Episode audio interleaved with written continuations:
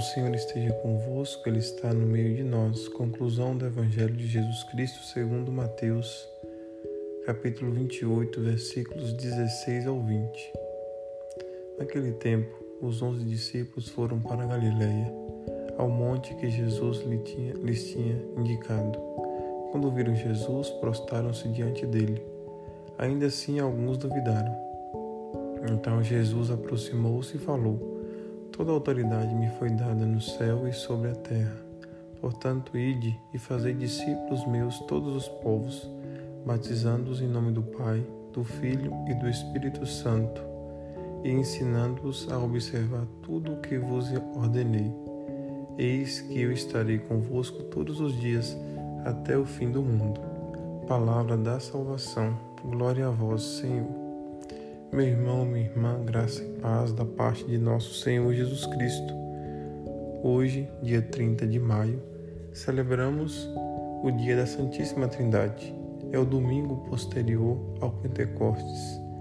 Hoje, na igreja, nós celebramos a festa da comunhão, porque a Santíssima Trindade é o modelo da comunidade cristã, a comunidade perfeita, unida no amor Deus Pai, Filho e Espírito Santo, três pessoas e um só Deus. Não temos necessidade aqui agora de explicar as relações e como se dá a Trindade, mas sim de indicar uma espiritualidade para experimentar a Trindade. Experimentar a Trindade na nossa vida, porque a vida do cristão deve ser uma vida de comunhão nós devemos gerar comunhão por onde nós passarmos. Devemos levar o mistério da Trindade para esta humanidade tão dividida, fragmentada e sofrida. Temos que ser pessoas de unidade. O cristianismo deve anunciar ao mundo que a unidade é o caminho para a salvação e não a divisão. A Trindade, o Pai, o Criador, o Filho, Redentor, o Espírito Santo, Santificador, agem sempre em conjunto.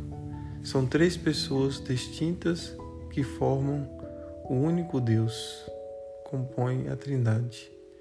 Deus que é um em três pessoas.